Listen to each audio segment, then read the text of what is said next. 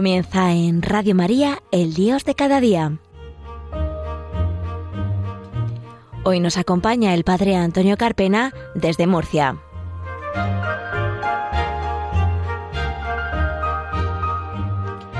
Buenos días, queridos oyentes de Radio María. Bienvenidos a un nuevo programa del Dios de cada día, aquí en las ondas de la Virgen. Pasadas las diez y media de la mañana, una hora menos en las Islas Canarias, cuando acabamos de escuchar la Santa Misa, mm, nos disponemos a llegar a todos vuestros hogares en este nuevo programa en el que les habla el padre Antonio Carpena de la diócesis de Cartagena y también saludamos de un modo especial a nuestro técnico de sonido Fran Juárez que está pendiente de que todo suene correctamente. Antes de entrar en materia, queridos oyentes, les dejamos un recuerdo, unas palabras que nos quiere dirigir nuestro director de Radio María, el padre Luis Fernando, y enseguida entramos en materia. En estos tiempos difíciles de conflictos bélicos, crisis económica, social, sanitaria y moral, bajo el profundo impacto de ideologías enemigas del sentido cristiano de la vida, la fe está sosteniendo a millones de personas en el mundo entero. Así lo seguimos experimentando en las 122 emisoras de Radio María presentes en más de 80 naciones, cuyos oyentes están agradeciendo más que nunca la ayuda recibida a través de sus ondas. En este mes de mayo queremos dar gracias a la Virgen por este don de su radio, un pequeño grano de mostaza en el jardín de la iglesia, que la Virgen ha puesto en nuestras manos como un talento a cuidar y fructificar para lo que os invitamos a intensificar vuestra oración al Espíritu Santo, a hablar a muchos de esta radio y a contribuir con vuestro compromiso voluntario y donativos, por pequeños que sean, a extender Radio María en España y en el mundo, especialmente en las naciones más necesitadas, a las que dedicamos nuestra maratón misionera bajo el lema Quien reza no tiene miedo al futuro. En efecto, unidos en cenáculo en torno a María, orando al Señor, no tendremos miedo, recordando lo que nos dijo el Papa Francisco en la noche de Pascua. Jesús recorrió los enredos de nuestros miedos y desde los abismos más oscuros de nuestra muerte nos despertó a la vida. Con el resucitado ninguna noche es infinita y aun en la oscuridad más densa brilla la estrella de la mañana.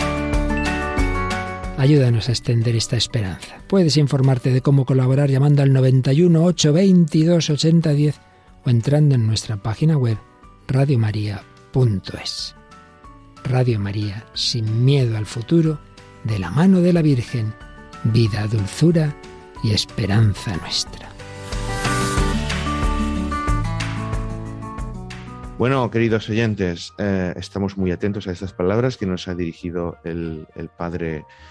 Luis Fernando en algo tan crucial en este mes de mayo y sobre todo en la radiofusión de Radio María en todo el mundo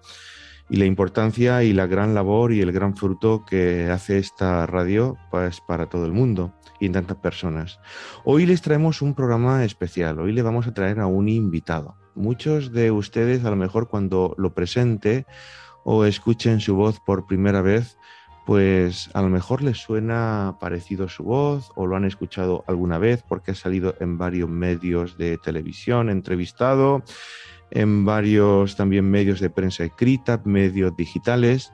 y no es ni nada más ni nada menos pues que el padre Salvador Hernández Ramón, y es el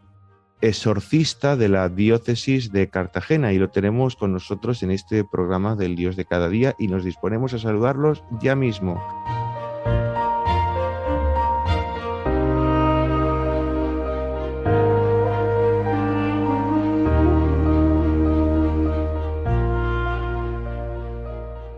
Buenos días, querido Padre Salvador, ¿cómo está? Buenos días, Padre Antonio.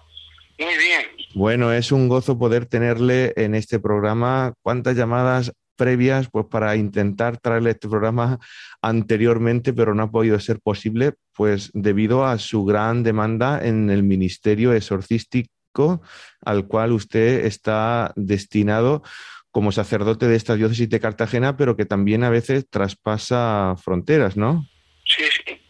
sí, porque es un ministerio, como yo digo, de máxima urgencia y caridad pastoral. Entonces también eh, feligreses de otras diócesis pues también vienen a pedir ayuda y siempre con permiso del ordinario de su obispo pues envían de otras diócesis para esta ayuda espiritual. Claro, hay que decir que yo también soy sacerdote y yo no puedo ser exorcista mayor como el Padre Salvador si no es con una autorización expresa del obispo diocesano y también previamente a una formación, porque enfrentarse al demonio no es cosa de poca monta, porque usted creo, Padre Salvador,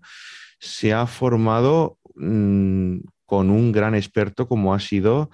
el padre Gabriel Amor, ¿no? El exorcista que hubo en la diócesis de Roma y que está ya con el Señor en el cielo. Sí, eh, es, fue un regalo como yo siempre experimento y, siento en, mi espíritu, fue un, don, un regalo de Dios, pues aquel año que estuve en Roma, en esta formación tanto teórica como práctica, porque ya cuando fui a Roma, ya mm, eh, el obispo me habían eh, dado este este mandato. Fui como exorcista de aquí de la diócesis y entonces enviado también cuando estaba aquí eh, don Manuel Ureña como obispo y a continuación me envió eh, eh, la ordinera de don Manuel, pero me envió don Juan Antonio Resplá a Roma. Entonces en aquel año, el 2006, pues ya completé esta formación no solamente teoría en el Regina Apostolorum de los legionarios de Cristo, sino también hice una gran amistad con mi buen profesor en este, don Gabriel de Amor, y con él estuve todo ese año pues eh, dos días a la semana, eh, todos los martes y viernes, y así fue un, eh, un regalo de Dios esa formación y luego la experiencia de tantos años como gran exorcista en Roma de toda la Iglesia Universal. Hay que decir que yo al Padre Salvador lo conozco porque es hermano de mi presbiterio de la diócesis de Cartagena, aquí en España. Él actualmente está colaborando en la parroquia Nuestra Señora de la Asunción de Molina de Segura. Él es de esa población de la diócesis de Cartagena. Él previamente ha estado de párroco en numerosos sitios, entre ellos el lugar donde yo me encuentro actualmente de párroco, como es la Parroquia Inmaculada Concepción de Cartagena. He tenido un buen eh, predecesor y además el Padre Salvador ha sido capellán muchos años de prisiones y creo que esta tarea de capellán de prisiones está muy estrecha y muy relacionada también pues con esa pastoral exorcística porque usted dentro de la cárcel se habrá encontrado pues con situaciones complejas en las que el demonio habrá hecho de las suyas, ¿no, Padre Salvador? Exactamente, pues eh, en, tu propia parroquia eh, guardo un cariño entrañable y un saludo a todos los radio oyentes de Radio María en este mes de la Virgen, el mes de mayo dedicado a la Santísima Virgen, nuestra Madre. Entonces, eh, ahí estuve 17 años en tu querida parroquia, Inmaculada Concepción, barrio de la Concepción de Cartagena, y al mismo tiempo, esos 17 años fui capellán de eh, este, también eh, capellán de este, del, este trabajo pastoral que tuve penitenciaria, que fue una pastoral dura, difícil, pero al mismo tiempo con mucho gozo. Como eh, yo iba ya 17 años que estuve en el barrio y atendía eh, la, cárcel de San Antón, actualmente cerrada, pero también atendía Villalba, una barriada muy necesitada también, y todos esos problemas, y en prisión, pues eh, la situación muy difícil de afectados por el mundo de la droga, en aquellos tiempos como ahora el SIDA, y bueno, venían muchos chicos, incluso de sectas satánicas, y ya me enfrentaba yo en aquellos años tendría yo treinta y tantos años, un chico joven como tú, padre Antonio. Entonces me encontraba con estos torres Miura de chicos que venían eh, de grupos satanistas o habían practicado Ouija, eh, eh, ciertas sesiones raras de ofrecimiento en esa ofrecimiento al diablo y decían Padre Salvador eh, el demonio se me ha aparecido, lo he visto y me, y me ha incitado a, quitarme la vida ahorcándome en la celda que ellos decían mi chabolo. Y entonces en estas situaciones, pues, hablando con don Javier Azagra, el obispo emérito, en gloria esté en el cielo, entonces me dijo, pues, hermano Salvador, haz lo que puedas ahí, eh, eh como se dice eh, también en latín. Y entonces en el mundo este penitenciario, pues yo comencé a hacer el exorcismo del Papa León XIII, con permiso de don Javier Azagra, y, bueno, es un mundo difícil, eh, pero de máxima urgencia eh, y caridad pastoral. Sí, hay que decir que el Padre Salvador lleva muchos años dedicados a la pastoral exorcística que hacen falta mucho más sacerdotes que se dediquen pues, a esta pastoral, eh, no solamente a nivel de nuestro país, de España, sino a nivel del mundo, que los obispos y en definitiva pues nuestros pastores tomen conciencia de que el demonio existe, que no es una invención. Por desgracia, aunque dentro de la iglesia también algunas corrientes duden a veces de decir pues que eso del demonio es una alegoría o es una figura, pero que no hay que darle más importancia, ni nada más ni nada menos, hay que leer los evangelios y ver pues el contacto estrecho, los exorcismos que hacía constantemente Jesús e incluso el Papa San Juan Pablo II, he leído yo, de que él mismo incluso hacía dentro del Vaticano algunos exorcismos y por eso eh, la mayor estrategia, creo yo, Padre Salvador, si no, corríjame, eh, la mayor estrategia y el mayor propósito del demonio es hacer creer a la gente que él no existe, pues para que tener pues autopista abierta y poder hacer estragos en muchas personas y en los jóvenes de hoy día que están alejados, que a lo mejor pues creen que esto es una broma, que no hay ningún problema en ir a las brujas, en leer las cartas, en hacer Ouija, como usted decía, en hacer ciertas cosas y sobre todo en alejarse de las cosas de Dios. Eh, exactamente, Padre Antonio, muy acertado toda, eh, eh, vamos, tu pregunta, pero que es verdaderamente, don Gabriel Amor, mm, siempre en mi año con él allá en Roma, pues animó muchísimo a cardenales, arzobispos y obispos ordinarios de cada diócesis, como tú bien decías, pues a la urgencia y grandísima necesidad, porque había montones de casos de toda la Iglesia Universal y de España también, de toda Europa, de toda la Iglesia Mundial. Entonces, eh, él urgía a obispos y cardenales a la, gran necesidad de nombrar exorcistas. Entonces también esto que decías, esa estrategia del diablo, del demonio, que parece que no está, como de, incluso grandes teólogos y santos padres y místicos, eh, su astucia de hacer creer que no está ahí, pero está trabajando ahí, pues como bien decías, eh, actualmente eh, en el mundo de, eh, del Internet, como hay una moderna Ouija que llaman Chappy Challenge, entonces también chicos y chicas, incluso amas de casa y personas de toda edad y condición social, pues entran ahí y creen que es inocuo, que es como un juego, como si fuera el parchís, eh, y entonces quedan cogidos por esto o practican la Ouija, practican espiritismo, van a, falsos videntes, falsos curanderos, que en definitiva son brujos. Eh, les llamaba con una etiqueta, don Gabriel Amor me decía, son eh, verdaderamente como buscones, personas que se aprovechan de las personas que vienen y en tanto todos estos años con varios obispos, ya desde don Javier Azágara, cuatro eh, obispos que me han mantenido en el cargo como exorcista, pues yo les he comentado a ellos mismos pues cómo caen en, las garras de echadores de cartas, de videntes y personas muy pobres que vienen eh, hermanos y hermanas de Latinoamérica que vienen buscando trabajo aquí a España, a Europa, etcétera, emigrantes, y les ponen el bolsillo, pues porque ellos, estos brujos, les hacen un maleficio, un trabajo de brujería, y la persona queda acogido, queda acogida a la persona ahí, eh, sin saber cómo, no pueden dormir, eh, enfermedades que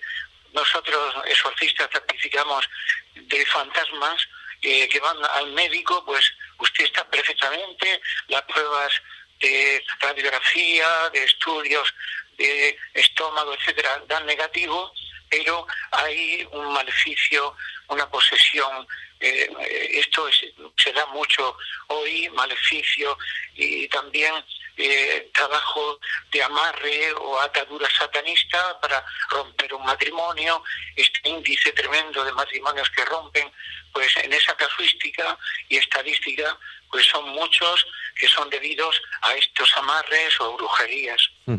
Hay que decir que al Padre Salvador se le conoce en nuestra diócesis de un modo cariñoso como el Padre Salvarrock,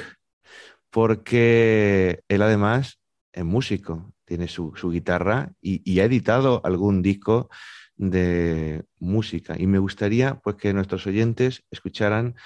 ahora una canción y después pondremos otra a la despedida. Y ahora el Padre Salvador nos comentará algo también sobre esa pastoral en la música y continuaremos todavía más hablando sobre la pastoral exorcística durante este programa. Vamos a escuchar ahora la canción Mi Jesús, cantada y tocada bajo la guitarra por el Padre Salvador.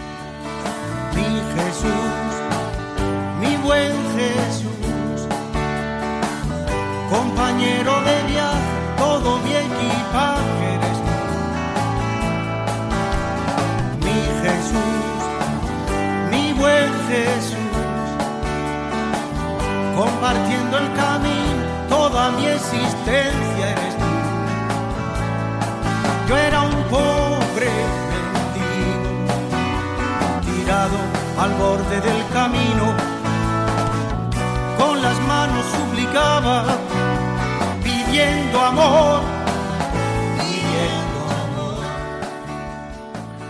Bueno, hemos escuchado esta canción, de verdad, padre, que usted es muy polifacético. Eh, padre, ¿cómo es esta tarea de, también la música? ¿Cómo, cómo le, le surgió? Pues eh, desde bien joven, tendría yo 13, eh, 14 años o 15, y entonces mm, eh, formamos, en aquellos tiempos estaban de moda estos grupos de música moderna, entonces el rock, grupos muy famosos como The Beatles o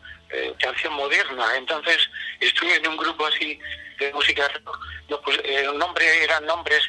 aquellos los Beatles que eran escarabajos, nos pusimos los buitres, recuerdo el nombre,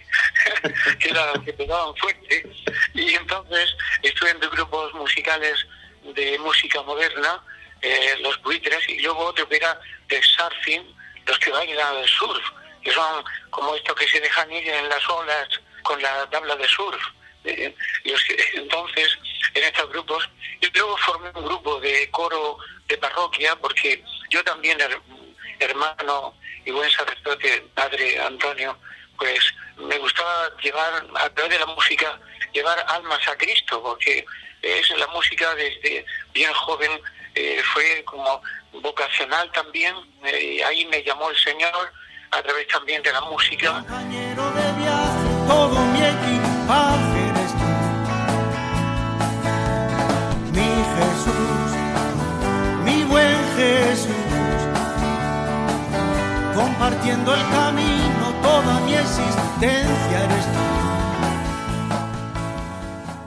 Volviendo un poquito a la pastoral exorcística, porque el tiempo nos apremia, yo me acuerdo cuando yo estaba en el seminario que usted vino a darnos una charla y usted hablaba en esa charla que nos dio a los seminaristas que cuando se enfrentaba al demonio, usted le insultaba y usted le decía al demonio con esa frase recordando al Evangelio de los cerdos de Gerasa, caparra cerdotípica. ¿eh? Eh, me pareció muy, muy curioso. Sí, es curioso esto porque de ese episodio evangélico me he encontrado, eh, claro, al, fue algo instantáneo porque la situación que yo me encontraba era que un, un, un chiquillo adolescente de 11 años estuve varios años, durante eh, cinco años o por ahí, eh, exorcismos eh, semanales y luego mensuales y poco a poco hasta que quedó liberado gracias a la intervención de Cristo, porque siempre el que pone el día y la hora es nuestro Señor Jesucristo nuestra purísima Inmaculada Madre Virgen María, porque esta radio que, tú trabajas y el director Luis Fernando, aprovecho para saludaros, y el técnico este, eh, Fran también, tan buen técnico, pues y a vosotros radio oyentes, pues entonces como la Santísima Virgen verdaderamente le tienen pánico y terror, sobre todo a Cristo nuestro Señor y a la Virgen. Entonces quedó antes de, porque yo tengo como unos amarres o, ataduras para la persona para que no se autolesione mm, la persona, y entonces antes de quedar mm, este chiquillo, bueno, alto, adolescente y tal, entró en trance posesión diabólica y mm, cogió una eh, eh, cogió a, su madre, la cogió este chico, eh, adolescente, la cogió de los cabellos y le arrancaba de cuajo los cabellos con un dolor, la madre gritando. Y yo entonces, en ese momento, no lo pensé, esto que me decías, sino que yo me vino como algo del Espíritu Santo y le dije estas palabras al, demonio que era Satanás. Entonces le dije, suéltala, caparra típico Una, una expresión inmediatamente, eh, eh, padre Antonio, eh, el diablo le soltó todo el manojo de cabellos que le arrancaba de cuajo a esta madre sufriendo tanto. Le soltó inmediatamente, pero fue algo instantáneo que yo no pensé, y entonces, mm, llevado de soberbia, porque todo lo de demonio Satanás, Lucifer, aún cree que la luz bella del arcángel, era luz bella, eh, y entonces luz bel, pero eh, él, eh, esa sublevación, esa rebeldía de los ángeles caídos se transformó. En latín quiere decir Lucifer, lucea. Entonces también este Satanás, mm, que es un, le llamo yo el bocazas, pues siempre es empieza a gritos, blasfemias, insultos a Cristo, a la Santísima Madre Virgen María, pues entonces inmediatamente le soltó y, cogió una botella que yo había exorcizado, como tú bien sabes, de agua de sacramental de 8 litros, que son 8 kilos, me la lanzó a, a mi cuerpo. Yo entonces tenía más cintura que ahora. entonces tenía, pues, si eran treinta y tantos años, no llegaba a 40. Entonces, claro, eh, eh, hice cintura, si no me hubiera, me hubiera destrozado. O sea, 8 kilos como fuerza tremenda. Pero inmediatamente mm, le soltó los cabellos a la madre de este chico. Nos estamos quedando sin tiempo, Padre Salvador. Apenas nos quedan unos segundos. Quería yo haber puesto otra canción suya, no, no, no va a dar tiempo. Pero bueno, me gustaría que en un minuto, no más, tenemos que despedir ya el programa porque nos estamos pasando del tiempo permitido que en este tema tabú del demonio, que por desgracia, pues mucha gente no habla por desconocimiento o por miedo o por lo que sea, o por estrategia, porque sabe pues eh, que, que, cuanto más se hable del demonio, menos estrago hace, y que muchas de las películas que vemos por televisión de estos temas pues se quedan en mantilla con la realidad. Me gustaría que en breves segundos, no más de un minuto, usted nos pueda hablar un, un poquito, porque le llegarán muchos casos y cómo usted diferencia de decir, esta persona está de verdad poseída o esta persona está desequilibrada. Y también eh, si a veces lo hace con más sesiones o menos sesiones. ¿Cómo, ¿Cómo funciona eso de un exorcismo? En un minutillo, por favor. Sí, Padre Antonio. Eh, es mm, eh, siempre la diferenciación es que una persona con una patología psíquica no, no hay trance de posesión diabólica ante el exorcismo que, el exorcista le, realiza y entonces no hay eh, este lo nuclear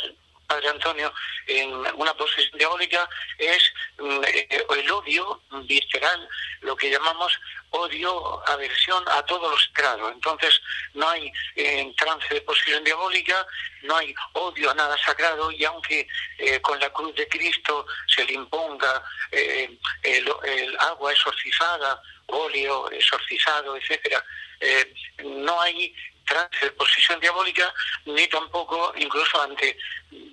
primera parte, segunda o tercera parte del exorcismo completo, no hay trance, ni tampoco entrada en posesión diabólica, ni tampoco respuesta de odio, incluso en algunos casos pues han quedado relajados, descansando y dormidos y no hay ningún síntoma que son nucleares en la posesión auténticamente diabólica. Muy bien, pues Padre Salvador, ha sido un placer tenerle aquí. se nos quedan muchas preguntas en el tintero, pero no es posible por lo acotado del programa. Le dejamos pues, para que pueda venir otra vez a otro programa y podamos seguir hablando de estos temas tan interesantes. Un placer, mil gracias por haber venido y rezamos por usted, por esa pastoral y damos gracias a todos los oyentes, a nuestro técnico de sonido Fran Juárez y le dejamos el email del programa, el dios de cada día 34 arroba, arroba radiomaria.es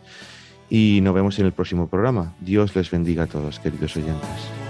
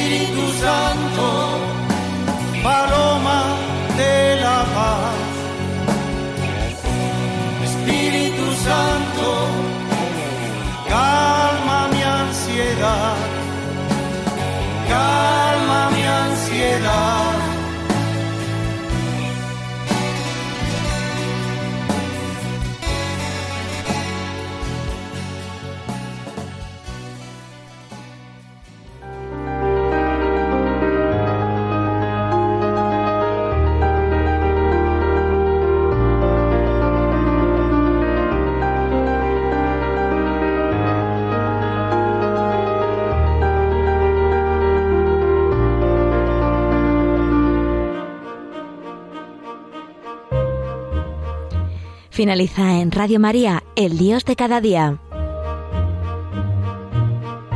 Hoy nos ha acompañado desde Murcia el Padre Antonio Carpena.